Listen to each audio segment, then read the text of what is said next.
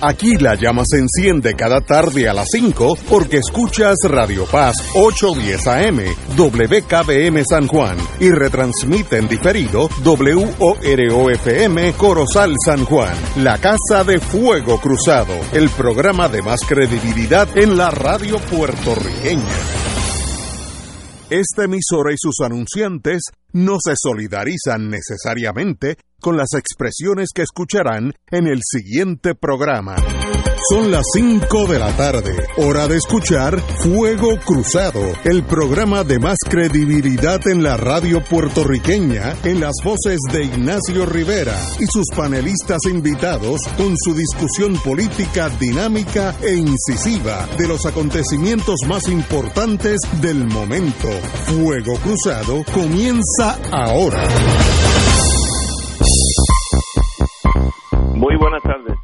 Amigos amigas de Fuego Cruzado. Un privilegio. Hoy es martes, un día precioso. Estoy mirando a la, al norte. Hay un poquito de haze, no sé, dice nublado, algo así, pero muy poco. La Bahía de San Juan, no hay barcos. Todo el mundo llegó esta mañana y se fueron. Estos barcos descargan en nada, en horas nada más. Llegan y se van. Así que estamos otro día más bonito en nuestro trópico, el Caribe. Tenemos con nosotros, como todos los martes, yo le llamo el Día de los Profesores, el profesor Alejandro eh, Torres Rivera y el profesor Julio Muriente. Muy buenas tardes, Julio. Buenas tardes, buenas tardes, Ignacio, Alejandro y a los amigos de Escuchas. Y tenemos para traernos hablando de las cosas que son importantes al doctor Fernando Cabanilla, que nos va a poner al día de qué está pasando con esa cosa que le llaman algunos el corona, coronavirus. Muy buenas tardes, doctor. Dígame por dónde vamos. Bueno, con mucho gusto. Pues las estadísticas están un poquito extrañas últimamente, las estadísticas que nos da el Departamento de Salud. Y lo que me refiero es que, por ejemplo, eh, el día... Ignacio, eh, Ignacio perdóname, apenas escucho... ¿Me oyen ahora mejor? Ahora mejor. Sí, mejor. Ok. El, día eh, el día 2 de mayo eh, nos dijeron eh, que había eh, 182 casos eh, nuevos eh, positivos. Eh, al siguiente día bajó a 51, después bajó a 35 y hoy está en 81. O sea que es un poquito extraño de dónde de momento se disparan 182 casos. Es el, número más alto que ha habido de casos nuevos desde que empezó la epidemia, pero después viene y baja. Yo creo que nos deben explicar a qué se debe eso, si fue que, que cogieron eh, varias muestras eh, que no habían sido analizadas y las juntaron ese día y tuvieron más del usual. Y la forma que uno podría también identificar si ese es el problema es si nos dicen cuál es el número total de pruebas, pero hace ya como par de semanas que dejaron de decirnos el número total de pruebas que se están haciendo. Si, por ejemplo, usted tiene un día, eh, vamos a decir, eh, 50 casos nuevos, si hicieron, si hicieron, vamos a decir, 500 pruebas ese día, pues sabemos que el 10% de las pruebas fueron positivas. Si al siguiente día, eh, en vez de tener 50 casos nuevos, eh, tenemos, vamos a decir, 200, eh, pero la, la proporción sigue siendo igual, sigue siendo, vamos a decir, eh, 10%, pues entonces lo que quiere decir eso es que se están haciendo más pruebas. Eh, que la, el denominador subió, se están haciendo más pruebas, mientras más pruebas se hagan, pues más van a salir positivas, eso es obvio. Eh, así que de, deben decirnos eh, exactamente lo que daban antes, información. Eh, así que por el momento yo no le estoy prestando tanta atención a las cifras de casos nuevos. Eh, lo que estoy haciendo es que me estoy concentrando eh, en la, ocupación de camas eh, y con la esperanza de que las cifras que nos están dando usualmente las reportan los hospitales que sean correctas. Eh, y la ocupación de camas eh, sigue siendo baja en toda la isla. El número de cuartos disponibles está bastante bastante alto. No no ha habido eh, mucho cambio en cuanto No. a eso. Por ejemplo, tenemos ahora mismo una ocupación de camas de 46%, que para los hospitales eh, eso es bastante bastante bajo. Eh, entonces, por otro lado, eh, tenemos la ocupación de los cuartos de presión negativa, que es bien importante, porque como sabemos es donde ponen los pacientes con coronavirus. Y la ocupación de esos cuartos ha estado bajísima, que 37% fue ayer. Así que no parece eh, que la epidemia esté recrudeciéndose, a pesar de esa cifra de 182 casos nuevos que vimos el otro día. Lo otro es que por una semana eh, no hubo ni una muerte confirmada por prueba molecular no hubo ni una sola. Eh, ayer, hoy reportaron que ayer hubo dos muertes eh, confirmadas. Eh, dos muertes en, alrededor de una semana es bajísimo, o sea que la epidemia yo creo que sigue sigue bastante controlada. Eso es una cifra bastante objetiva, la de las muertes, ¿no? Porque no, tú no puedes morirte por artificialmente ni puedes ni puedes esconder las muertes. En el huracán María, pues sí, se podía, porque son eran pacientes, personas que morían a consecuencia de que se le acababan las medicinas, que se acababan porque la luz, el semáforo estaba dañado, ese tipo de cosas pues puede ocurrir eh, y se le, se le puede atribuir indirectamente al huracán, pero no directamente, pero aquí las personas que mueren mueren por el virus, eh, no es por porque se comieron una luz roja que no existía. Así que e, esta cifra de mortalidad o letalidad yo creo que es importante. Así que la conclusión mía es que no estamos en, una situación crítica, eh, pero las, estadísticas no son ideales y deben, deben mejorar eso. Yo creo que es algo que, estoy seguro que, el doctor eh, Lorenzo González eh, va a estar atacando pronto porque él, yo estoy seguro que, está consciente de, los problemas que están ocurriendo con, estas estadísticas. Pero algo, algo importante vamos a cambiar, salir del tema de las estadísticas. Algo importante que se ha reportado en el día de, ayer eh, es que el virus ha mutado y hay eh, una, un, virus, una cepa de virus que ahora es más infecciosa. No es que sea más agresiva, que esté matando más gente, sino que es capaz de infectar más gente y eso pues obviamente preocupa. Eso lo identificaron ya desde febrero, eh, que esa cepa de virus es más infecciosa si no me equivoco, fue en Italia donde la identificaron, quizás por eso también que infectó tanta gente en Italia, ¿no? Así que eso es, eso es un dato algo preocupante. Es preocupante también porque eh, si el virus eh, tiene la capacidad de mutar de esa forma, pues posiblemente tenga la capacidad de mutar de otras formas también y quizás entonces eh, cambiar todos los años como el virus de la influenza, que todos los años hay que preparar una vacuna diferente, porque hay, todos los años hay una mutación nueva. Así que eso básicamente eh, resume lo que les quería decir hoy.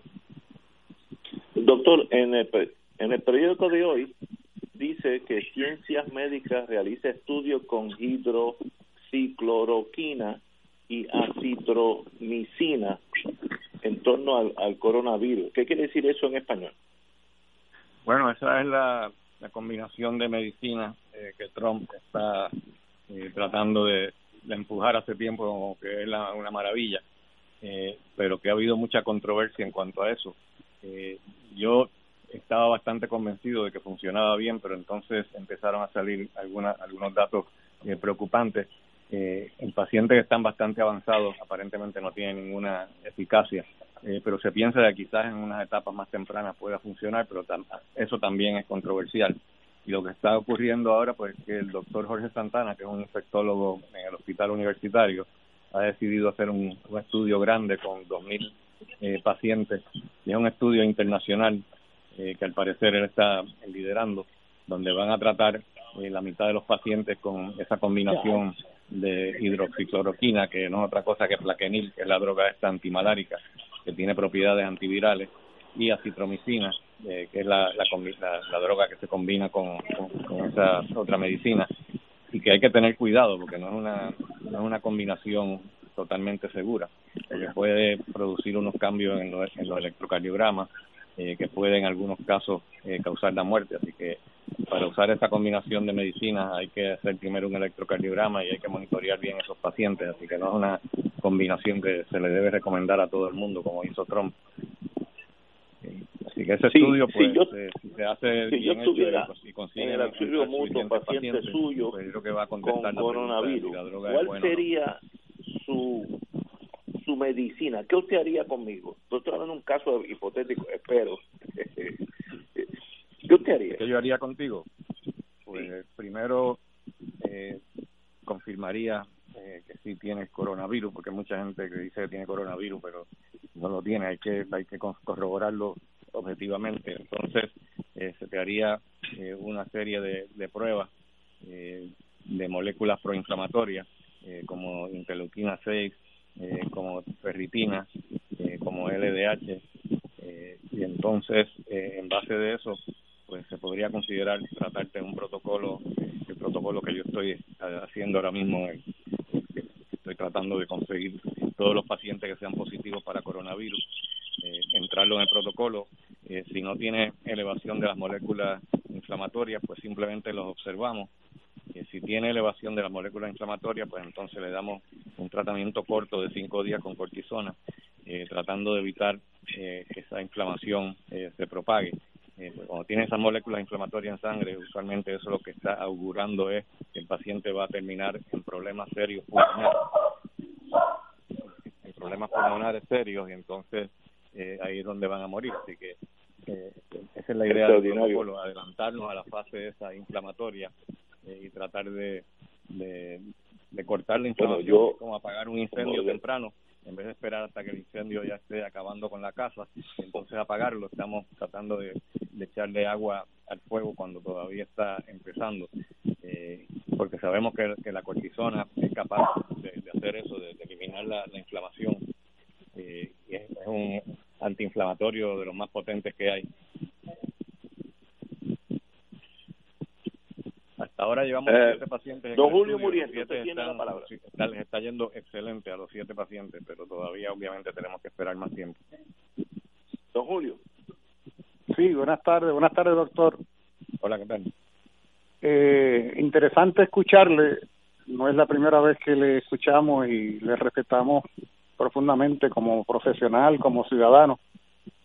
Eh, y sus apreciaciones nos mueven inevitablemente a preocupaciones sobre la credibilidad o confiabilidad de la información que se provee, porque si bien es cierto lo que usted señala, de que las muertes no se pueden inventar, y si bien es cierto que en efecto pareciera ser que en Puerto Rico el azote del coronavirus no ha sido de ninguna manera como en otras partes del mundo, eh, no es menos cierto de que desde un primer momento se ha generado en el país un debate en el que ha estado en entredicho la información que provee el gobierno y sus instituciones. Y ha habido una actitud, un comportamiento, digamos que errático, a veces improvisado, eh, a veces eh, falto de información, pero en todo caso, esa, ese zigzagueo en el manejo de la información inevitablemente genera inquietud y en el peor de los casos suspicacia. Yo no me atrevería de ninguna manera eh, adjudicar eh, mala fe o perversión de parte de nadie para querer engañar al país, pero pareciera ser que ha habido unos niveles de incompetencia e improvisación que mm, hemos tenido, eh, por así decirlo, eh, la fortuna de que el azote del coronavirus en Puerto Rico no ha sido como en otras partes de nuestra América y sobre todo como ha sido en Estados Unidos. Eh, una vez más somos muy distintos a Estados Unidos, incluso en situaciones como esta. Probablemente la actitud de la población que ha sido extraordinariamente disciplinada en la cuarentena, en el aislamiento, en el uso de mascarillas, en vestirse de paciencia para enfrentar largos días eh, de una situación tan extraordinaria de precariedad económica, de inseguridad. Probablemente esa actitud de la población eh, ha sido fundamental en que el balance neto de la situación hasta ahora no haya sido peor. Un poco se parece esto a las experiencias que hemos tenido luego de los sismos en enero en el sur suroeste de Puerto Rico y antes cuando el huracán María Digo que se parece en el sentido de que ha sido esa aportación protagónica de la población que no ha esperado a que las administraciones gubernamentales se pongan de acuerdo o resuelvan hacer cosas para moverse a hacer cosas. Y fíjense ustedes que esto que estoy diciendo es tan cierto como que mientras nosotros aquí hacemos un esfuerzo serio y responsable por analizar esta situación, en este mismo instante, en la Cámara de Representantes, la Comisión de Salud de la Cámara lleva a cabo unas vistas públicas, pero no para hablar de ciencia, no para hablar de los nuevos hallazgos, no para hablar de esas vacunas o, de la relación con la Organización Mundial de la Salud, a la cual no pertenecemos, por cierto, sino que esas vistas son para hablar de corrupción, para hablar de incompetencia, de manipulación, de oportunismo, de querer, eh, como dice el lenguaje popular, hacer un tumbe de 40 millones de dólares. En medio de esa situación es que estamos, y yo realmente lo que me provoca tranquilidad, además de la participación responsable de la inmensa mayoría de los trabajadores de la salud en Puerto Rico, que efectivamente han dado la cara por el país, es al pueblo mismo y cómo el pueblo mismo ha sabido enfrentar con un estoicismo incluso toda esta situación. Estoy totalmente de acuerdo, yo estoy muy orgulloso de la forma que, los puertorriqueños se han comportado y se han tomado realmente esta crisis en serio y yo creo que gracias a eso es que estamos eh, bastante bien eh, controlados. El gobierno debiera hacer más y puede hacer más. no, no podría decir que toda la culpa recae en una persona como el, como el doctor Lorenzo eh, González, porque lo que él heredó ahí fue un verdadero caos. Y él está haciendo todo lo posible por enderezar eso. Y si hay alguien que tiene credibilidad ahora mismo en el gobierno es él. Y obviamente él tiene que aceptar la responsabilidad por varias cosas que están pasando, como el problema de la, de la estadística. Pero obviamente él no va a poder enderezar el departamento en pocos días. Esto creo que es un esfuerzo que le va a tomar un tiempo, pero si alguien lo puede lograr es él. Creo que él es una persona eh, muy seria y me parece que se está tomando muy en serio el puesto que tiene ahora. Vamos a una pausa. Si tiene tiempo, eh, doctor, no no se vaya de la línea, porque me gustaría preguntarle primero, eh, el amigo Alejandro Torres Rivera tiene una oportunidad de ir al bate pero yo estoy viendo Europa que están abriendo casi todo, aún en Rusia, eh, donde yo había una ley de, de cierre paralela a la nuestra. Hay un comienzo de una apertura. Quiero saber qué quiere decir eso, si eso es prematuro, si es sabio, no sé. Vamos a una pausa y regresamos con Fuego Cruzado. Fuego Cruzado está contigo en todo Puerto Rico.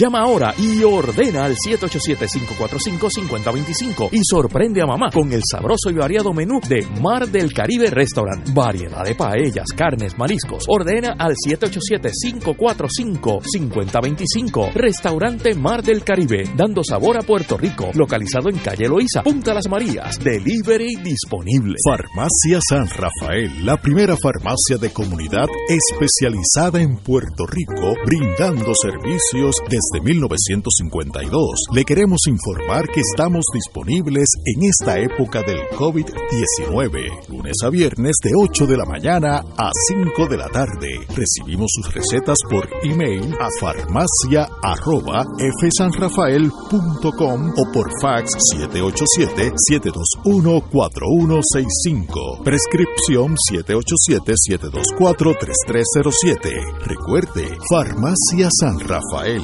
787-724-3333. En Oro 92.5 FM, Radio Paz 810 y el Canal 13 estamos trabajando a tono con la emergencia que en estos momentos está viviendo Puerto Rico. Estamos ofreciendo nuestros servicios al máximo con el personal disponible según nos permitan las circunstancias. Si tiene un mensaje para ofrecer a sus asociados, clientes o personal, solo tiene que llamar al 787-349-7949. 787 552 552-0825 y nuestros empleados le comunicarán al personal de ventas para atender su necesidad. A nuestros clientes estén en comunicación con su ejecutivo o ejecutiva de ventas que continúan ofreciendo sus servicios como de costumbre. Recuerden los teléfonos 787-349-7949 y 787-552-0825.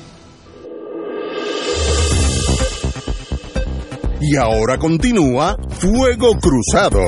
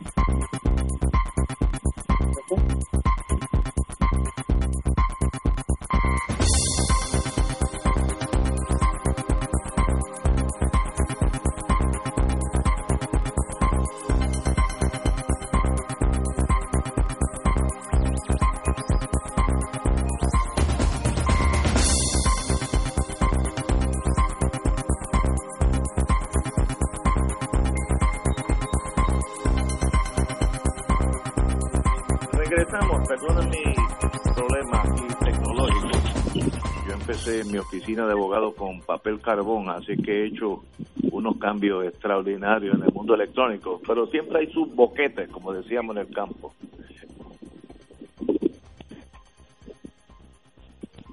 Así, perdimos a Cabanilla, desgraciadamente, así que regresemos al programa, más bien eh, la fase real del programa que es con la con el mundo nuestro. Alejandro, ¿estás en la línea? Mira, estoy en la línea, pero apenas pude escuchar al doctor Cabanilla, así que los comentarios que voy a hacer eh, los voy a limitar a las porciones que escuché de, su declaración y a la reacción de okay. Doctor Cabanilla, ¿está en la línea? Estoy aquí. Ok, hable más alto porque apenas los otros compañeros lo, lo pueden oír por favor. Quizá que quizá de la estación nos ayuden subiendo quizás algún algún decibel en, el sonido para poder escuchar mejor. Eh, Alejandro, tienes la palabra. Mira, este, yo no sé si en, lo que diga puedo entrar en algún tipo de contradicción con lo que han señalado los dos compañeros que me han precedido, pero en, en, en cuanto a lo que Julio señala, que el azote en Rico no es como en otros países, pues yo pues le pondría un asterisco a la expresión, porque según los números que yo leí esta mañana en la prensa, y en el doctor no puede corregir, se hablaba de que habíamos llegado a la suma de 99 muertes a base de una suma aproximada a los 2.000 casos y 99 muertes redondeadas a 100 y el redondeo de los 2.000 casos nos da un índice de un 5% de muertes en casos confirmados. Eh, y me parece que ese 5% no es un número bajo, sino que puede ser incluso un número por encima de lo que puede ser el promedio en otros países, incluso países de nuestra región.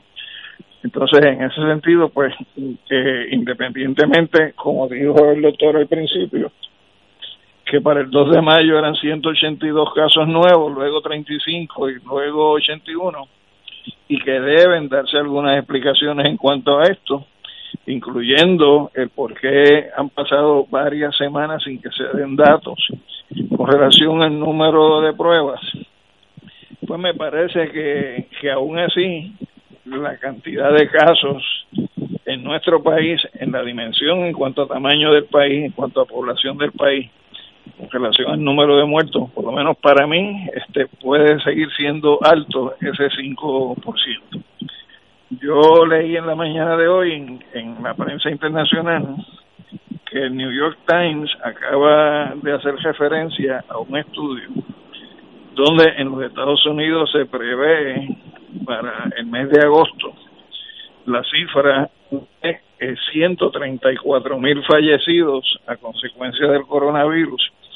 Y se señala que eso es el doble de lo que era la proyección que se había hecho eh, inicialmente en cuanto al número de muertos y señala un dato que para mí fue llamativo y quizás el doctor también nos puede dar luz sobre esto que en el caso de Nueva York se habían detectado casos de 15 niños con un síndrome síndromes como lo catalogan vinculado al COVID-19 lo que implicaría de que lo que creíamos era una enfermedad que mayormente atacaría en los adultos mayores y que podría estar atacando en una población, digamos, de adultos en una etapa intermedia, pudiera estar convirtiéndose también al día de hoy en un problema para los niños de temprana edad.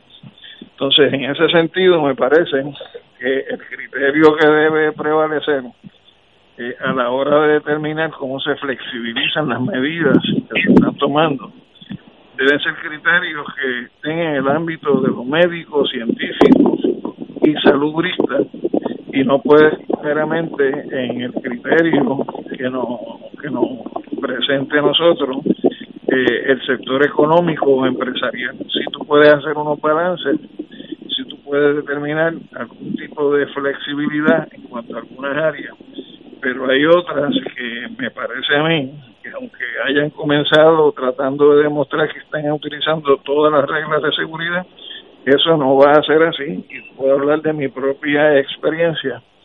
Eh, el pasado sábado yo fui a un centro eh, comercial donde hay un supermercado que yo frecuento.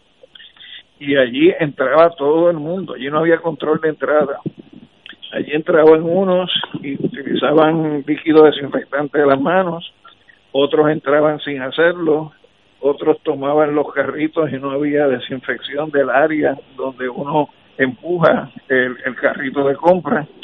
En, la, en las hiberas de la góndola, pues tú pasabas a veces josando a, un pie, pie y pico de distancia con relación a otra persona que estuviera allí, de forma tal que me parece que, el que se estén dando unas aperturas no tiene las garantías suficientes de seguridad. Y si tú fueras a utilizar como criterio para enforzar o, aplicar la seguridad pues organismos de vigilancia civiles que tenga el Estado para eso pues me parece que el gobierno no tiene personal disponible para darnos esa garantía en estos momentos a nosotros y en ese sentido pues eh, eh, pienso de que todavía no ha llegado el momento eh, sobre todo cuando a partir de consideraciones médicas también se ha dicho y aquí el doctor me puede corregir también que una vez se llegue en la línea de la curva a un punto pico a partir de ese punto pico hay que esperar 14 días para ver cómo es el comportamiento porque pudiera venir un reflujo o una segunda vuelta eh, en los contagios. Y por ejemplo, estuve leyendo que dentro del archipiélago de Japón, unas islas al norte de Japón, eh, que fue donde mayor eh, rigurosidad se utilizó al comienzo de la pandemia, logrando controlar la misma, el que se haya flexibilizado las medidas ha provocado un segundo brote en, en el desarrollo de la, de la pandemia. Así que creo, repito, que el criterio rector debe ser uno sobre la base de la opinión médico, científico y salubrista y no sobre otras consideraciones. Una vez se cubren las bases en cuanto a esos tres ángulos, pues entonces podemos discutir contra esa realidad que si algo se puede comenzar a flexibilizar eh, en estos momentos. Doctor Cabanilla. Sí, bueno, eh, aquí estamos hablando de tres temas diferentes. Eh, son, voy a, voy a discutir uno por uno. Vamos a empezar con lo que se mencionó acerca de, la mortalidad o la letalidad, eh, que se dice que es 5%, eh, pero realmente es 5% si cuenta todos los casos que mueren, el médico sospecha que posiblemente la muerte fue debido a COVID, pero que por alguna razón no le hicieron la prueba al paciente, eh, pues entonces sí es 5%. Si, no, si cuenta solamente los casos confirmados, eh, viene siendo como un 3% de letalidad. Eh, yo tenía un profesor de estadística en Houston que decía que las estadísticas son como el bikini. Eh, muestran lo que uno quiere mostrar y tapan lo que uno quiere tapar. Así que hay que hay, hay que tomarlo desde ese punto de vista. Lo otro que hay que pensar es que vamos a decir que sea 5%, eh, que esa sea la, la, cifra real. Pero si, si es 5% eh, de, de 2.000 casos, eh, no es lo mismo que sea 5% de, de 50.000 casos, ¿no? Así que lo que hay que considerar es eso también, que el denominador eh, no es tan alto comparado con otros países, especialmente con estados de, de la Unión, eh, donde la, epidemia está desenfrenada. Nosotros estamos súper bien. No estamos tan bien como Cuba, no estamos tan bien como Venezuela, que hayan sido mucho más serios eh, en contener esto. Por ejemplo, yo conozco una persona que trabaja, eh, una persona muy conocida en Cuba, que es una locutora de televisión, eh, y, desarrolló este síntomas que le sugerían que tenía COVID.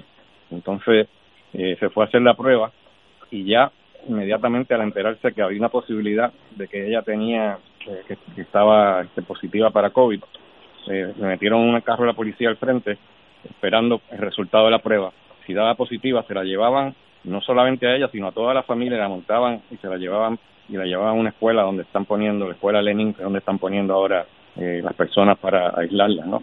No porque estén wow. enfermas, sino simplemente no necesitan estar en el hospital, pero las quieren aislar y de, de esa forma es que han podido contener eh, la, la, la, epidemia. En Cuba tienen menos casos que nosotros, es una isla eh, mucho más grande que nosotros, con una población mucho más grande, así que se, se, lo han tomado en serio.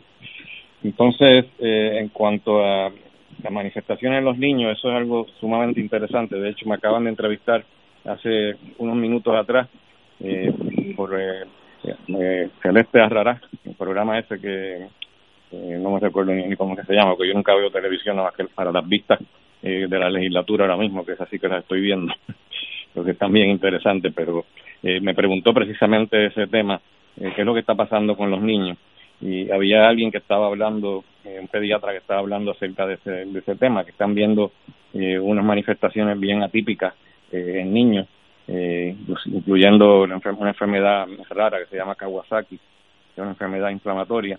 Y yo creo que lo que están viendo es básicamente una manifestación de inflamación, eh, que es lo que estoy hablando yo en términos de, de del tratamiento del protocolo que estamos usando, ¿no? Estamos tratando de detectar inflamación temprano.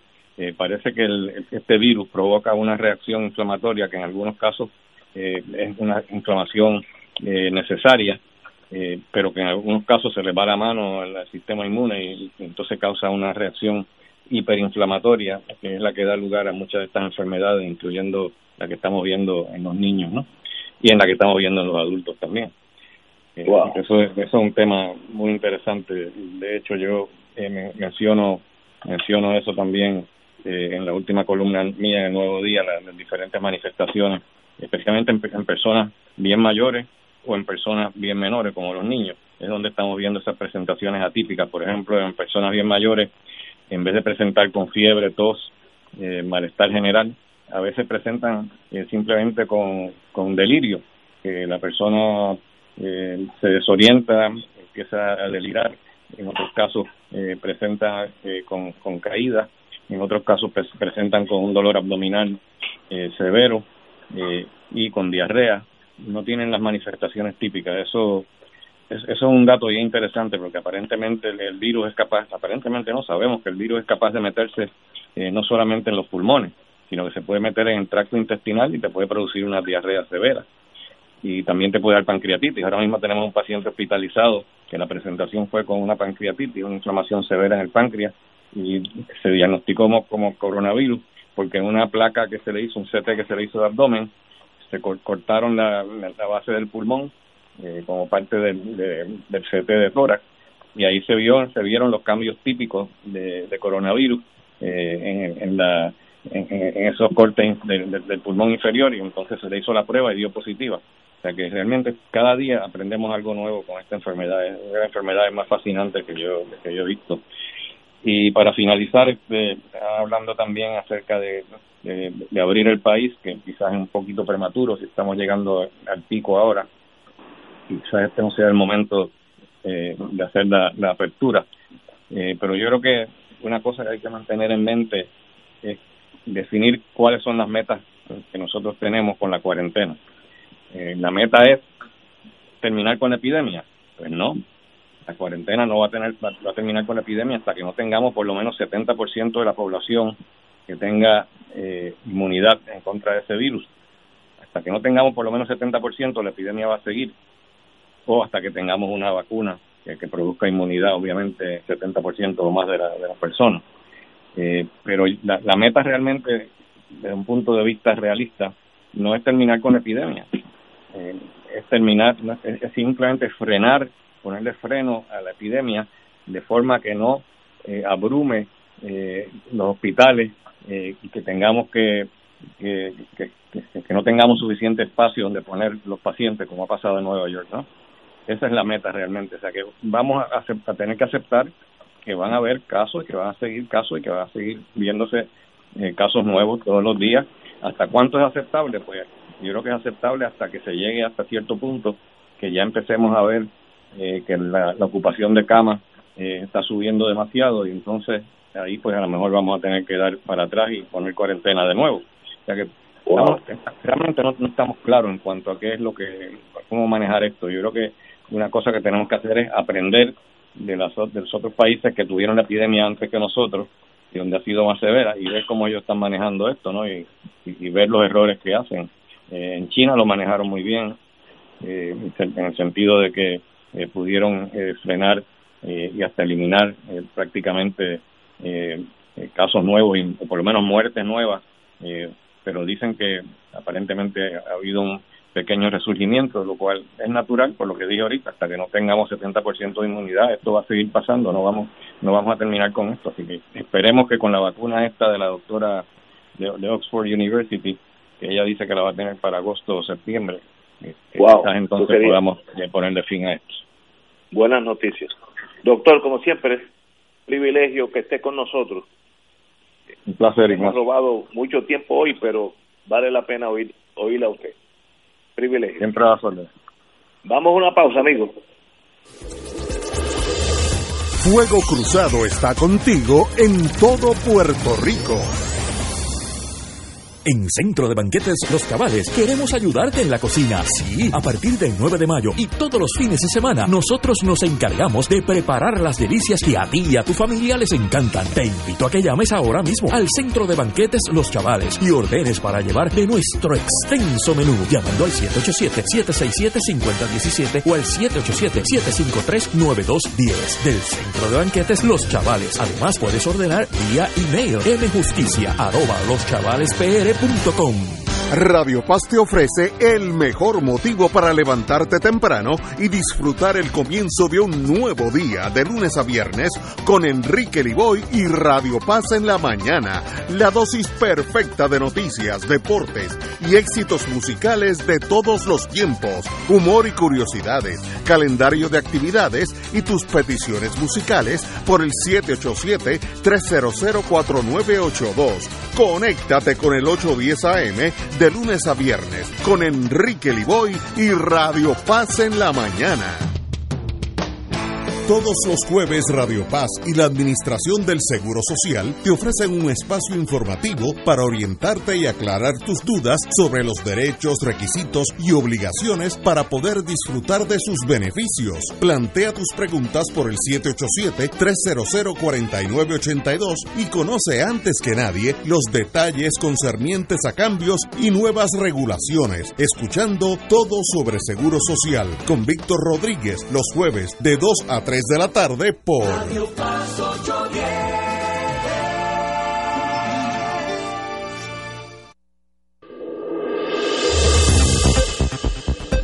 Y ahora continúa Fuego Cruzado. Regresamos amigos y amigas a Fuego Cruzado. Bueno, hoy continúan las vistas en la Cámara de Representantes en torno a la compra de salud, el intento a un mega, mega tumbe, acento en la M.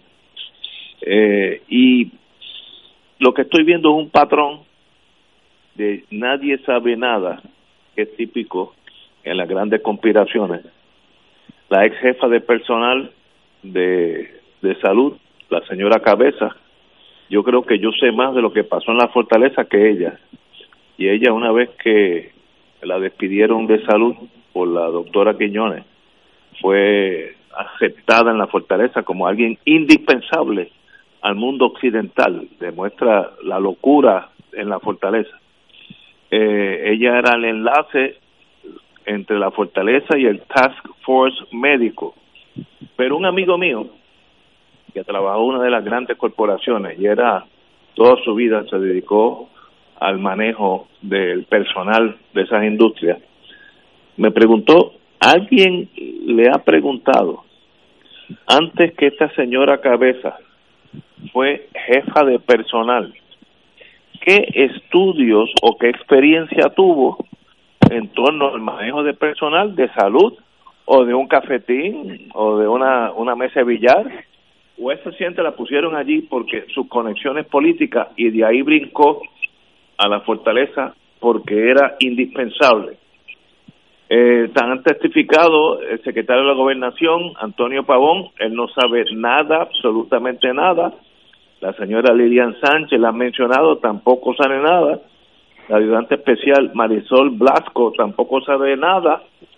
Me da la impresión que si seguimos eliminando gente, lo único, los últimos dos sospechosos va a ser Alejandro Torres Rivera y Julio Muriente. Eso cuando termine esto, ustedes dos fueron los coordenados porque por eliminación es cuestión de tiempo. Lo cual a, lo demuestra... que, a, lo, mejor dicen que el gran capo era Ignacio Rivera. y, y, y, habrá gente que se lo cree que es por Oye, pero ya no va, ya, pero ya no va, ya, ya no va a quedar nada de los 40 millones. No, no, sí, oye, yo, yo siempre llego tarde. me dijo a mí un fiscal estatal ya retirado que tiene mucha experiencia, hombre astuto, me dijo, mira, ¿tú sabes por qué es eso? Nadie sabe nada, porque los abogados de estos señores y señoras son astutos y saben que como aquí hay política envuelta, una vez que pase la primaria, esto se olvida y si nadie se incriminó, pasan a la historia como sencillamente eh, nada ha sucedido.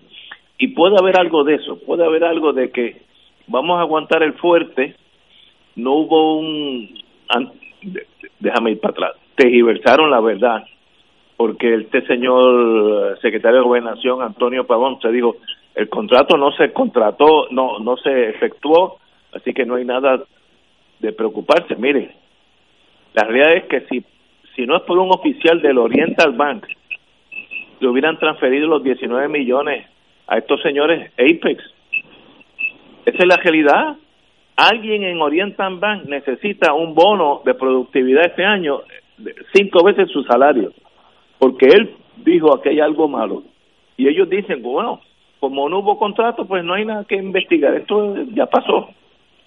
Me da la impresión que el amigo mío, ex fiscal, están esperando paso en las primarias, gane el que gane, se olvidarán todo y habrá tiempo para algún otro tumbe.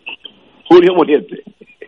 Sí, antes de entrar en ese asunto multimillonario, quiero referirme por un momento al tema de la apertura.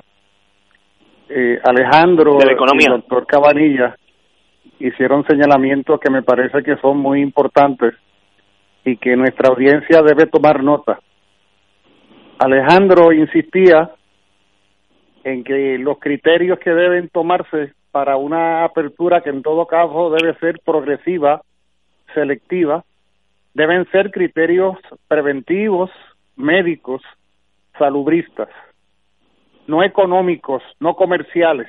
Esto es bien importante, porque aquí en los pasados días hemos visto toda una ofensiva mediática político-ideológica de parte de sectores del comercio, de la industria, de las empresas, para querer forzar una apertura de la actividad económica, eso que llaman ellos volver a la normalidad, y respectivamente de las consecuencias que yo pudiera acarrear con el contrasentido mayor de que la propia gobernadora inicia ese proceso de apertura en esta semana, precisamente días antes que se indica que sería el pico de la pandemia en Puerto Rico. Eso es un contrasentido.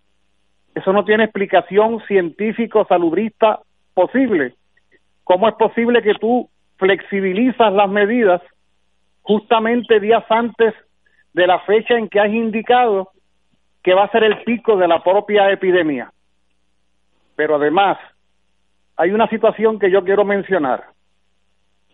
Nosotros durante los pasados cinco años, desde mil, 2015 hacia acá, hemos eh, enfrentado procesos naturales diversos, contundentes a la vida del país. No estoy hablando ahora ni de la quiebra, ni del mayo del año pasado, ni de la Junta de Control Fiscal, que son situaciones de tipo social, política y económica.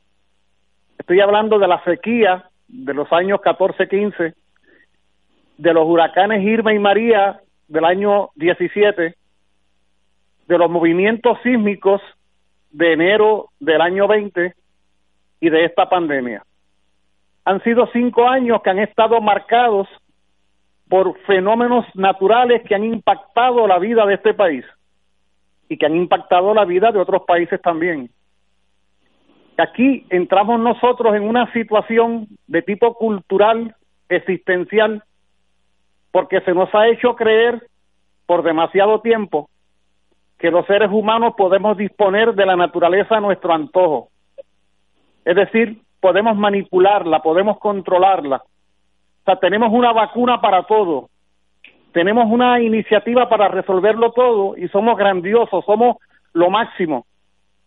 Oye, pues la naturaleza durante este pasado quinquenio en Puerto Rico, con la sequía, con los huracanes, con los sismos y con la pandemia, nos ha dicho, ustedes son muy vulnerables, ustedes son muy frágiles.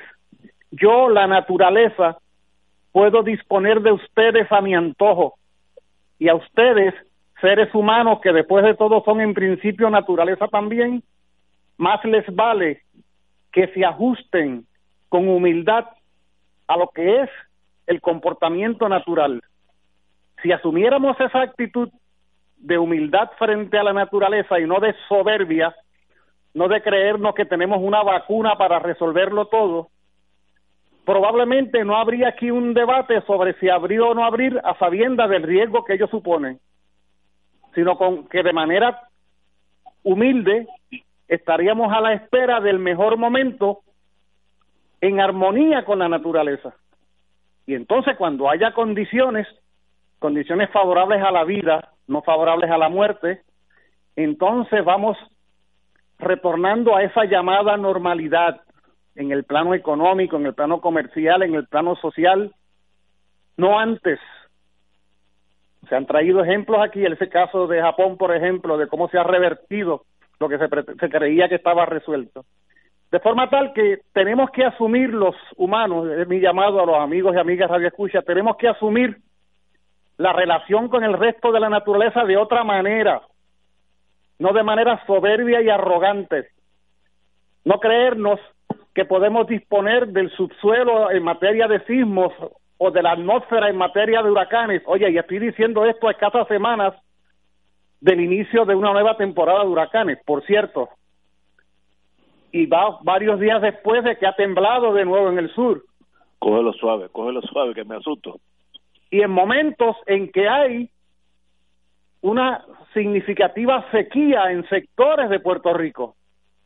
Es la naturaleza actuando, afectada incluso por el ser humano en lo que tiene que ver con el calentamiento global. Entonces, menos soberbia, menos arrogancia, más humildad y más actitud de condescendencia para poder enfrentar esta situación y no pretender que con acciones precipitadas, como estas aperturas para complacer a los comerciantes, se va a resolver lo que de otra manera puede ser el empeoramiento de la situación. Y hablo del chisme este de la Cámara en el otro turno. Vamos a una pausa, amigos, y regresamos con Fuego Cruzado. Fuego Cruzado está contigo en todo Puerto Rico. Llama ahora y ordena al 787-545-5025 y sorprende a mamá con el sabroso y variado menú de Mar del Caribe Restaurant. Variedad de paellas, carnes, mariscos. Ordena al 787-545-5025. Restaurante Mar del Caribe, dando sabor a Puerto Rico, localizado en calle Loíza, Punta Las Marías. Delivery disponible. La pandemia que amenaza a la humanidad en estos días de incertidumbre ha puesto en peligro no solo la salud de las personas, sino que también la economía global y la subsistencia financiera de la familia y otras instituciones. Las emisoras católicas que antes de la crisis ya enfrentaban una situación precaria para poder funcionar, se ha mantenido en el aire sirviendo a la comunidad y a los fieles, brindándole aliento y promoviendo la fe y la esperanza. Ahora más que nunca, recabamos de tus oraciones y ayuda económica para mantener este ministerio. Envía tu aportación a través de la aplicación ATH móvil de la siguiente manera. Paso número uno, marca Pay a Business. 2. Busca Radio Paz 810. 3. Escribe la cantidad de donativo. Y 4. Marca enviar. Mil gracias y que Dios te colme de bendiciones por tu ayuda se ha creado una iniciativa, la Alianza por Nuestros Héroes de la Salud, para proteger al personal médico que trabaja en hospitales durante la emergencia del COVID-19. A través de este esfuerzo, se le proveerá al personal de los hospitales el equipo protector que tanto necesitan en estos momentos. Infórmate en la página de Facebook de MCS Foundation, porque la salud de todos es nuestra prioridad siempre. Un mensaje de la Alianza por Nuestros Héroes de la Salud y esta emisora. Y ahora continúa Fuego Cruzado. Regresamos, amigos y amigas. Eh, compañero don Alejandro Torres y Rivera, profesor, que usted me dice de la Cámara, la vista en la Cámara de Representantes, el, todos los, los que testificaron, nadie, absolutamente nadie sabe nada sobre nada. Eh, eso es parte del cover-up, es incompetencia, es un plan, una conspiración, por dónde vamos, pero no hay duda que si no hubiera sido por un oficial de Oriental Bank de nombre desconocido que paró esa transferencia de dinero, hubiéramos perdido 19 millones de dólares de un cantazo. ¿Qué está pasando y cuál es un plan, si es que hay plan en esta este caos administrativo? Alejandro. Pues mira, Ignacio, sobre la vista, yo tuve la oportunidad, claro está, no todo el tiempo que duró el interrogatorio de esta señora cabeza hoy, pero sí una porción del mismo, de escuchar su testimonio. Y mientras yo escuchaba el testimonio, no por menos acabar o menospreciar lo que pueden ser las capacidades de los legisladores que están dentro de esa comisión que va conduciendo las vistas me parece que la línea de interrogatorio que se hacía le permitía a esta señora, en momentos en que podían arrinconarla, eh, por vía de la pregunta, salirse del rincón donde la habían colocado y ella asumir la iniciativa y a veces cambiarle la línea de, de cuestionamiento a quien las estaba interrogando. En ese sentido, yo pensaba que por qué no se hizo como ha hecho en otras vistas públicas, donde cada uno de los partidos tiene el derecho de tener eh, un, un abogado que asume más o menos el rol del fiscal especial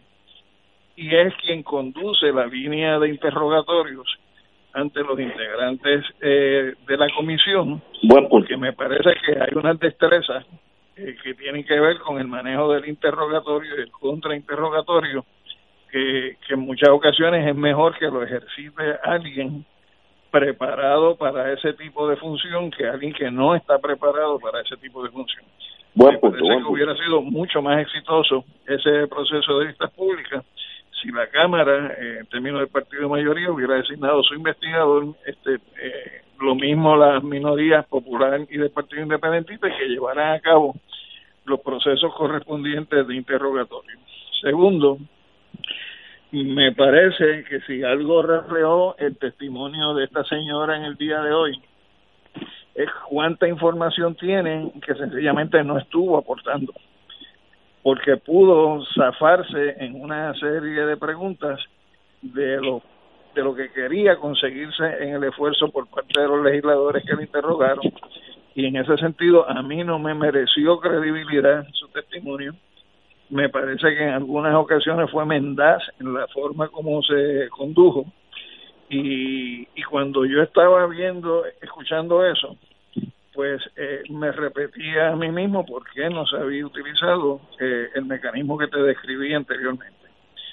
Al final del testimonio de ella, Ignacio, eh, me vino a la mente una, una idea, ¿no?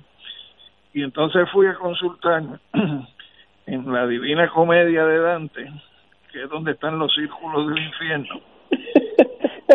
Este, y cuando me tropiezo con el círculo octavo, que es el que le dedica Dante a los fraudulentos, de 10 de los círculos, cuando identifica las 10 fosas que comprende ese círculo, pues la primera fosa es la de los jufianes, la quinta fosa es la de los que trafican con la justicia, la sexta fosa es la de los hipócritas, la séptima fosa es la de los ladrones y la décima fosa es la de los charlatanes y falsarios. Y como a ti te gusta referirte mucho a la gente que comete un crimen contra la patria, resulta que el noveno círculo, que es el último de los círculos del infierno de Dante, traición, bajo la categoría de los traidores, en el segundo recinto, se encuentran los traidores a la patria. Entonces, cuando eh, resumí esos puntos, pues eso me describió a mí no solamente el esquema que se está investigando, sino dónde se ubican algunos de los investigados en esa investigación. Eh, y me parece que eh, el que se esté desarrollando este proceso, aún con sus deficiencias o insuficiencias, pues claramente nos describe un gobierno que es la continuación del que le precede, que es el mismo gobierno de Ricardo Rosselló, lo único que en esta ocasión bajo la eh, jefatura de la actual gobernadora, donde realmente se han juntado los jufianes, los traficantes con la justicia, los hipócritas, ladrones, charlatanes y falsarios, para tratar de engañar a este país o hacerle creer que es un gobierno honesto, un gobierno decente eh, y un gobierno en que se puede confiar. Me parece que cuando uno pase listas de todo su comportamiento va a concluir que donde deben estar ubicados, más allá del círculo octavo, en el círculo noveno, en el segundo recinto, que como tú sueles indicar, es el recinto de los traidores a la patria. ¡Wow! Muy bien análisis, excelente. Va, tenemos que ir una pausa, son casi las seis, y regresamos con el doctor Muriente. Vamos a una pausa, amigos. Fuego Cruzado está contigo en todo Puerto Rico.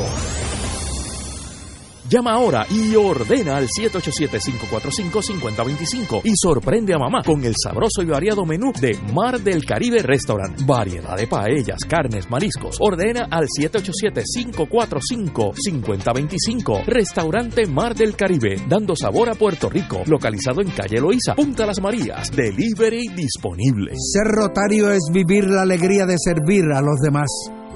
A la vez que cultivas la amistad y el compañerismo sin límites y descanso. Mensaje del Club Rotario de Río Piedras.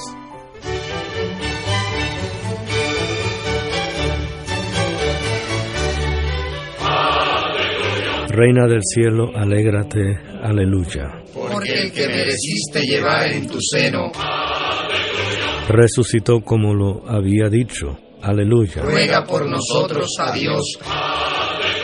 Gózate y alégrate, Virgen María. Aleluya. Porque ha resucitado Dios verdaderamente. Oremos. Oh Dios, que por la resurrección de tu Hijo, nuestro Señor Jesucristo, has llenado el mundo de alegría. Concédenos, por intercesión de su Madre, la Virgen María, llegar a alcanzar los gozos eternos por Jesucristo nuestro Señor. Gloria al Padre, al Hijo y al Espíritu Santo. Como era en un principio, ahora y siempre, por los siglos de los siglos. Amén.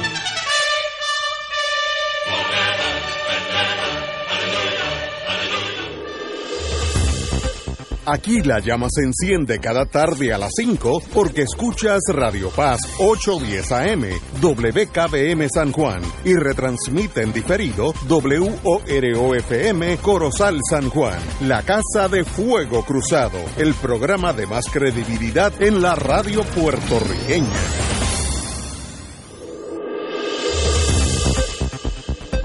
Y ahora continúa Fuego Cruzado.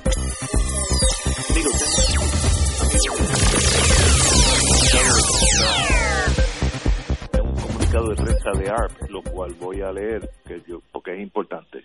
Cito, sobre 400 mil beneficiarios del Seguro Social y otros jubilados en Puerto Rico continúan en espera de saber cuándo y cómo recibirán el pago de los 1.200 dólares a tenor con la ley CARES, CARES eh, federal. ARP insiste que el Departamento de Hacienda de Puerto Rico detalle claramente, yo creo que eso es algo mínimo, cuál será el plan para que los adultos mayores reciban estímulo económico y el dinero al, que tienen derecho y que tanto necesitan. No podemos creernos que todo está resuelto, aunque los primeros cheques a la fuerza laboral ya han sido depositados miles de puertorriqueños continúan sin saber el destino de su estímulo económico. Sabemos que las negociaciones siguen y queremos que se ponga fin en esta semana, en esta incertidumbre, perdón, que tanta ansiedad le está causando a nuestra gente, dijo, indicó el amigo José Acarón, director estatal de ARP en Puerto Rico. Subrayó que reconocemos los esfuerzos del secretario de Hacienda pero como le dijimos a él la semana pasada, necesitamos que se dirija en sus comunicaciones a los adultos mayores del país y les diga sin tapujo lo que pueden esperar. Yo creo que es una solicitud extremadamente obvia, necesaria e inteligente. Mire, díganos lo que está pasando para no tener que esperar todos los días el, el depósito que nunca llega. El compañero Acarón adelantó que esta semana nos estaremos reuniendo con la Comisión de Residentes en Washington para seguir apoyando nuestros esfuerzos en Washington.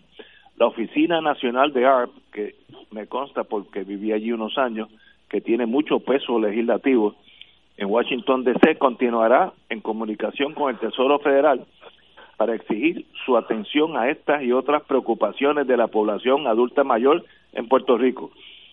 Acarón puntualizó que nuestro mensaje a los jubilados sigue siendo el mismo. Ante los estragos del coronavirus y los demás desastres naturales, en ARP no vamos a dejarlos solos en su reclamo por un trato justo. Bajo la ley CARES federal, tienen el mismo derecho que los demás residentes de los Estados Unidos. Totalmente de acuerdo con el compañero, CARES, ARP es una, una una institución sin fines de lucro nacional, literalmente desde Hawái hasta Santa Cruz, los dos extremos. ARP tiene una función muy importante. Yo soy miembro hace muchos años de ARP y nunca tengo, no, nunca he tenido una, una queja. Y en este momento, lo mínimo que puede hacer el gobierno es decirnos la verdad. Sabemos que aquí es más complejo que en las hijas vírgenes y en Guam, porque allá rinden planilla federal y todo el mundo tiene ya un número de seguro social o, federal para mandarle cheque, tienen su cuenta de banco. Aquí hay mucha gente que no tienen esa esa eh, esa forma de existir eh, eh, en torno al Tesoro Nacional y Hacienda tiene que hacer su trabajo. Pero como pide ARP, secretario de Hacienda, díganos lo que está pasando. Entendemos la problemática, pero no nos mantenga en silencio. Yo creo que eso es más que razonable desde el punto de vista del compañero Acarón, jefe de ARP en Puerto Rico. Bueno, nos quedamos en las vistas que nadie sabe nada. Yo creo, como dije anteriormente, los únicos dos que me brincan, yo si fuera inspector incluso de la Surete Nacional, Julio Muriente y Alejandro puede ser fácil verte lo que estuvieron detrás de ese tumbe, porque nadie sabe nada. De verdad, la vida es así, como me dijo a mí un juez, me acuerdo hasta el nombre, juez Dalton. De, después de que usted me ha explicado todo lo que he explicado aquí, ¿usted cree que la vida es como usted está indicando? Yo era fiscal y le tuve que decir, mire, no, usted tiene razón, yo estoy exagerando porque soy fiscal. Pero mire, de verdad, nadie sabe nada, ni en salud, ni en la fortaleza. Ese contrato de treinta y pico de millones de dólares que un oficial del Oriental lo detuvo, nadie supo nada. Eh, eh, don Julio Muriente. Preguntémonos qué hubiera sucedido si ese oficial de ese banco no hubiera detectado dicha irregularidad, sino que la misma hubiera seguido su curso. ¿Alguien se hubiera enterado? ¿Hubiera, ¿Se hubiera generado algún tipo de investigación? ¿Cuántas veces en la historia moderna de Puerto Rico situaciones como esta se han podido dar? donde no ha habido un funcionario de un banco que haga un llamado de atención, sino que se muevan de manera irregular, por llamarlo de alguna manera eufemística, millones de dólares. Pero además hay otra cosa. Yo he visto las vistas esporádicamente, estuve escuchándola esta tarde a la señora Cabezas y me llamaba la atención algunas cosas. ¿De cuándo acá el Partido Nuevo Progresista, que es mayoría en la legislatura, es severo, es intransigente, es duro y firme con los suyos? Porque esas personas a quienes están interrogando allí, son PNP. todos esos funcionarios, son altos miembros del gobierno del PNP. Y la Comisión de Salud de la Cámara de Representantes la encabeza el liderato legislativo del PNP, aunque participan en menor grado los representantes del PIB, del Partido Popular y otros. Pero ¿por qué? Yo escuchaba ayer a, ¿cómo se llama la licenciada?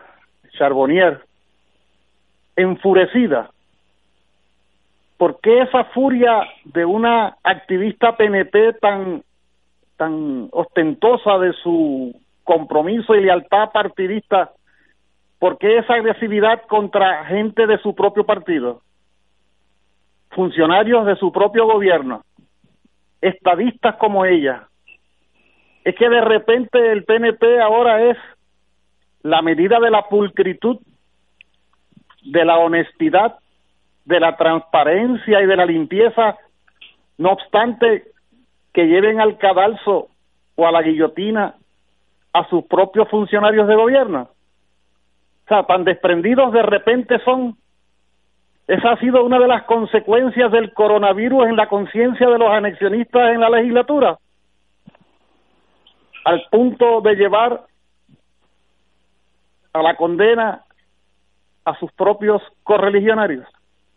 ¿No será acaso que aquí lo que hay es una pugna interna dentro de ese propio partido, donde lo que hay son bandos, uno defendiendo a un precandidato y el otro bando a una precandidata, y que a la hora de la hora se tiran a matar entre ellos, y poco les importa las consecuencias. ¿No será que después de todo no es en nombre del pueblo que están queriendo llevar a cabo esta investigación, sino para allanar el camino hacia las primarias cuya fecha todavía es una incógnita? Yo los he escuchado haciendo insinuaciones o haciendo acusaciones directas contra la gobernadora en el caso de algunos representantes que evidentemente están con el otro candidato. Por lo tanto, en ese sentido no merecen mucha credibilidad.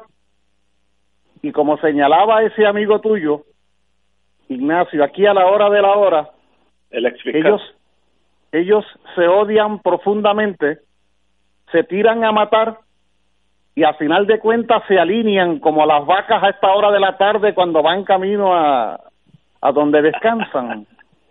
¿Has visto las vacas cómo caminan una a una? Sí, hacen una fila muy disciplinada. Y, los verás en noviembre.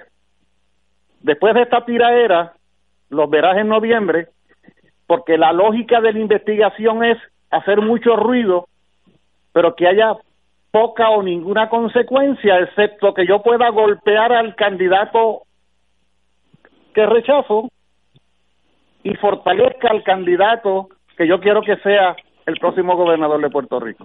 En otras palabras, tú dices la política, no, no, es el partidismo, es la politiquería. Preguntémonos entonces cuánta credibilidad en el fondo tienen estas vistas. Yo creo, Alejandro, que si Dante Alighieri pudiera viajar en el tiempo y llegar a Puerto Rico en estos tiempos, tendría la oportunidad de producir varios nuevos círculos del infierno. Muy Porque aquí hay situaciones que en ocasiones son tan indeseables como infernales. Esa es la realidad. Extraordinario, compañero. Eh, bueno, vamos, yo creo que si estas vistas son en serio, y ahí hay un gran paréntesis, a la larga o a la corta, la Cámara debe citar a la señora gobernadora, que será un espectáculo político, porque ella es alguien que si fuera uno detective en este caso, es una de las posibles eh, partes en esta conspiración. No estoy juzgando, yo no sé nada.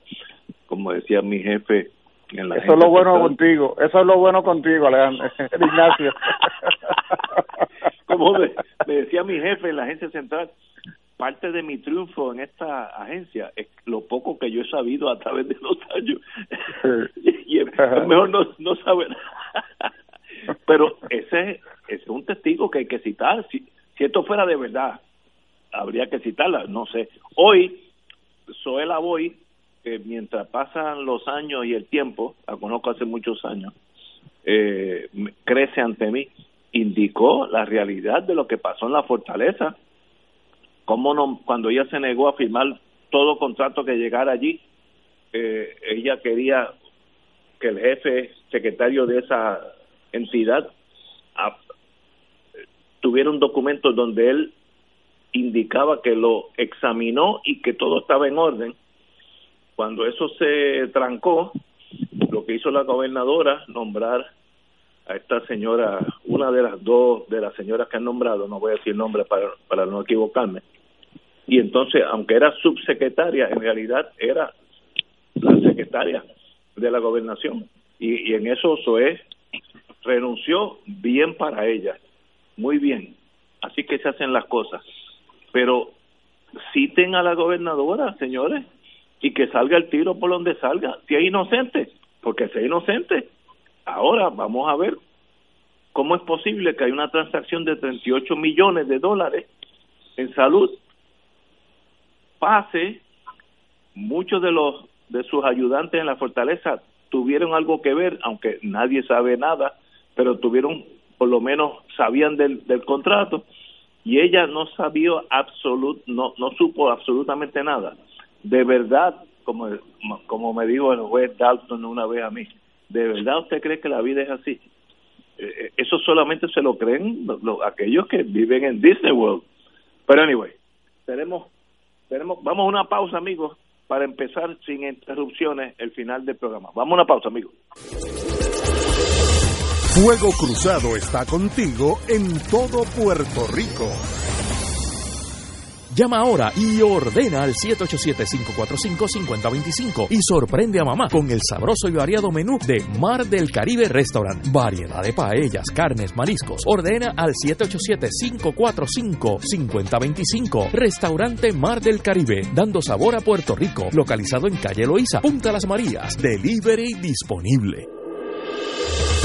Fuego Cruzado, el programa de más credibilidad en la radio puertorriqueña, es ahora la tribuna abierta de análisis noticioso, con diversas perspectivas que exploran el trasfondo de lo que acontece a diario y cómo nos afecta. Escucha Ignacio Rivera y sus panelistas invitados de lunes a viernes en Fuego Cruzado en transmisión diferida a las 10 de la noche por Oro 92.5 FM. La pandemia que amenaza a la humanidad en estos días de incertidumbre ha puesto en peligro no solo la salud de las personas, sino que también la economía global y la subsistencia financiera de la familia y otras instituciones. Las emisoras católicas que antes de la crisis ya enfrentaban una situación precaria para poder funcionar se ha mantenido en el aire sirviendo a la comunidad y a los fieles, brindándole aliento y promoviendo la fe y la esperanza. Ahora más que nunca recabamos de tus oraciones y ayuda económica para mantener este ministerio. Envía tu aportación a través de la aplicación ATH móvil de la siguiente manera. Paso número 1. Marca Pay a Business.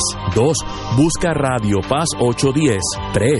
Escribe la cantidad de donativo. Y 4. Marca enviar. Mil gracias y que Dios te colme de bendiciones por tu ayuda. Dale una vuelta al mundo los viernes a las 2 de la tarde y repasa las noticias y acontecimientos más relevantes, los sucesos que trascienden límites territoriales y sus protagonistas son objeto de discusión y análisis de nuestro panel. Para ampliar la perspectiva noticiosa de nuestra audiencia, emprende una vuelta al mundo. Cada viernes, comenzando a las 2 de la tarde por...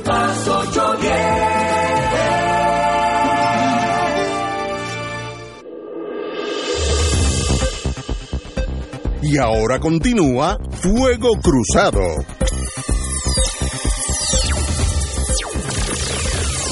Regresamos. Amigos y amigas, voy a un poquito de historia. Sé que a Alejandro le gusta mucho esto porque lo oigo todos los domingos a las 8 de la noche. Eh, hace 50 años y un día, porque fue ayer, la Guardia Nacional de Ohio abrió fuego contra estudiantes universitarios que protestaban sobre la guerra de Vietnam en el campus de Kent State University. En 13 segundos, cuatro estudiantes fueron eh, asesinados y nueve fueron heridos de bala. El incidente Kent State fue uno de los eventos que más captó la imaginación antiguerra de los Estados Unidos. Esto fue hace 50 años. Eh, como dicen Walter Cronkite, el día en que Estados Unidos le dio la espalda a su juventud, un análisis extraordinario. Eh, esto fue ah, cinco días antes, el presidente Nixon, eh, que había ganado la elección del 68, eh, básicamente indicando que iba a terminar la guerra de Vietnam, anunció que invadía Cambodia en, en, con finalidad de terminar con el Vietcong, otra palabra, típico político, dijo una cosa, hizo otra. El, el otro día, el gobernador de Ohio, James Rhodes, que estaba en una primaria con el senador, eh, con otro senador, para ir al Senado de Ohio, llamó a la Guardia Nacional para detener estos izquierdistas que eh, eh, se oponían a la guerra de Vietnam. Mil guardias nacionales fueron a, la Universidad de Kent y al tercer día, eh, ya cansados los guardias nacionales y con muy poco entrenamiento, la tensión subió al efecto que, sin nadie dar la orden aparentemente, la Guardia Nacional, asustada por la magnitud de la manifestación, abrió fuego. Hay un dicho militar, policíaco que aplica también. Mientras más entrenado el policía y más entrenado el soldado, menos muertes causa. Y este caso de Kent State es un caso clásico de pánico en la Guardia Nacional. Alejandro, usted tiene la palabra. Pues mire, Ignacio, me alegro que hayas traído el caso de lo que ocurrió en esta universidad, porque fíjate que son eh, soldados de la Guardia Nacional en un momento donde muchos de los que eran componentes de las guardias nacionales en cada uno de los estados eran jóvenes de posiciones económicamente acomodadas donde la Guardia Nacional era la válvula de escape para, Para que no ir a les reclutara al servicio militar obligatorio y luego de un entrenamiento lo enviaran a un tour de un año eh, a servir a Vietnam.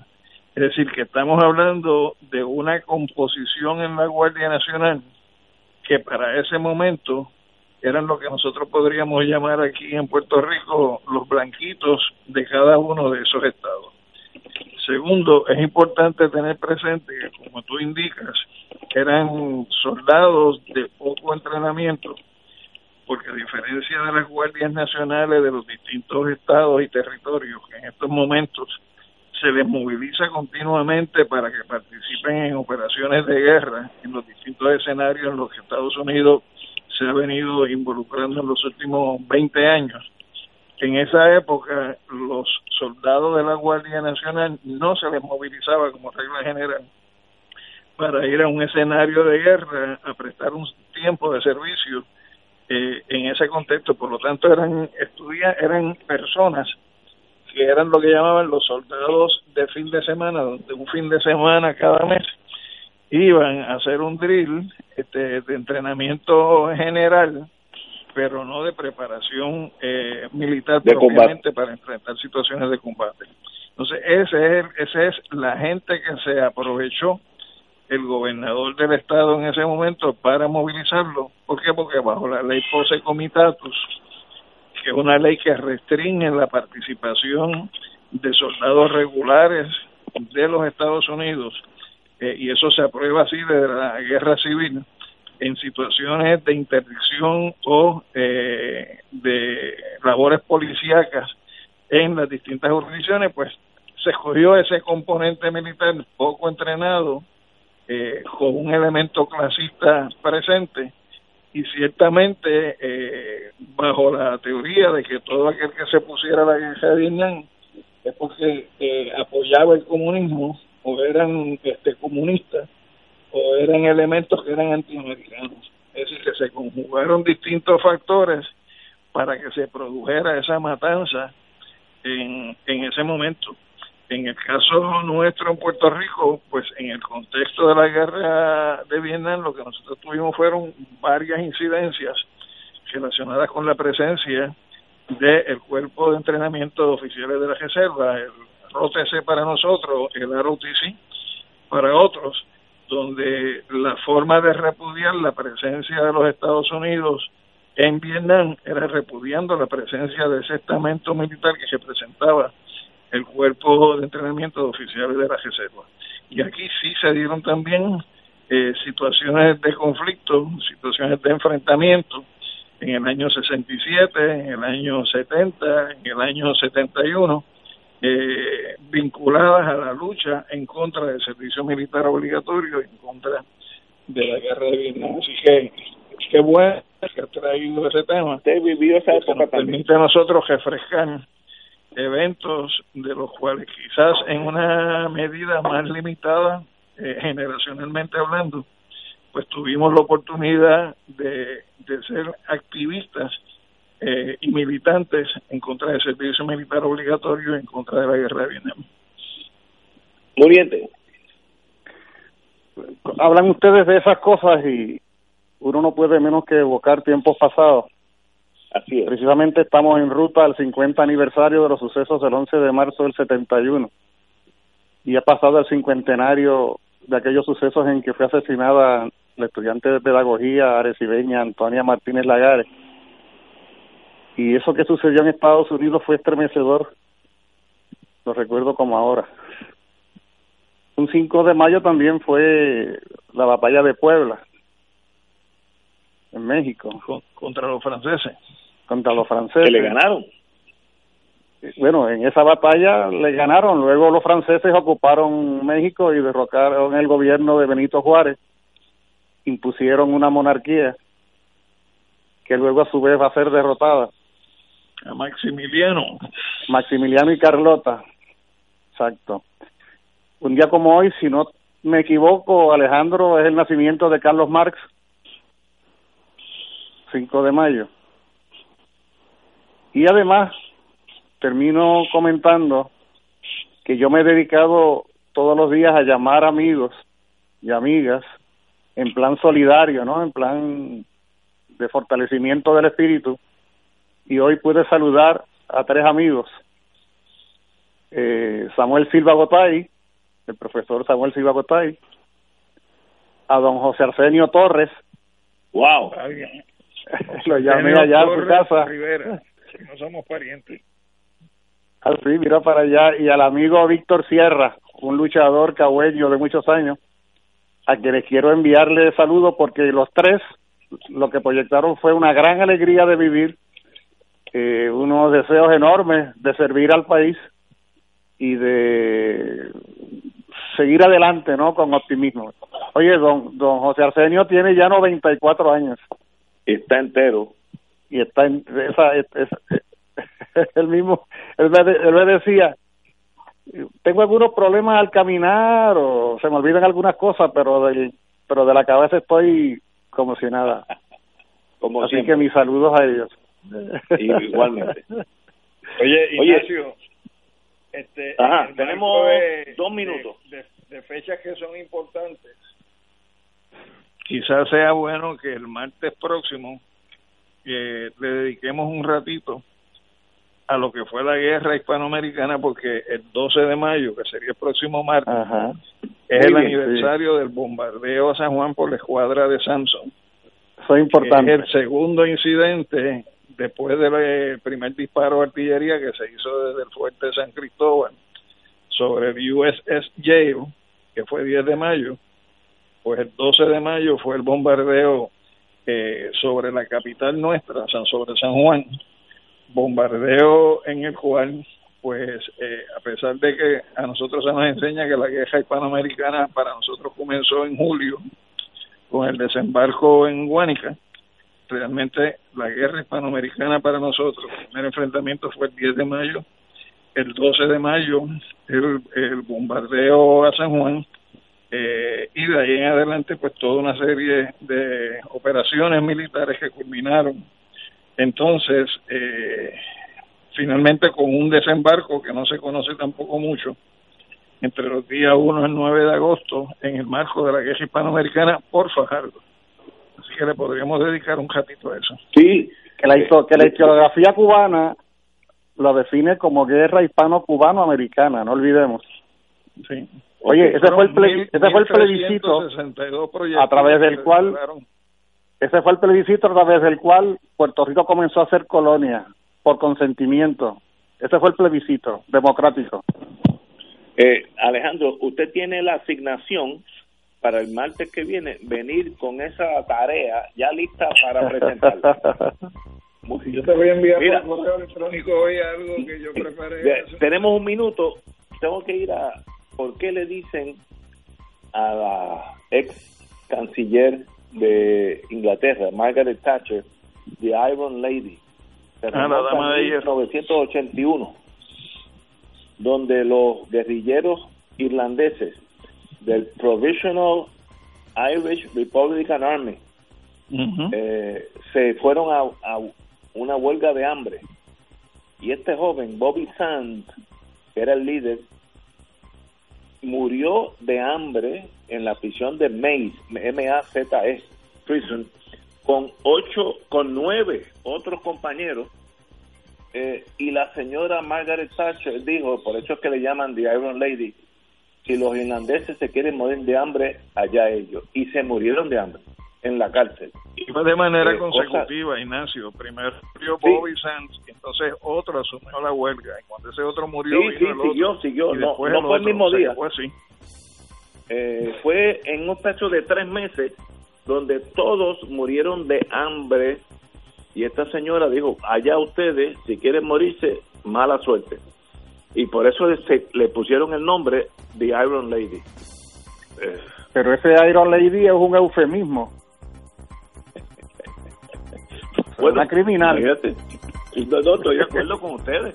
Este es otro, otro de los niveles de Dante. Ah, caray. Señores, tenemos que irnos porque ya mismo suena una chicharra para que nos vayan para nuestras casas. casas. Un privilegio tenerlo ustedes dos, mis queridos. Bueno, nos vemos. Hasta el martes que viene.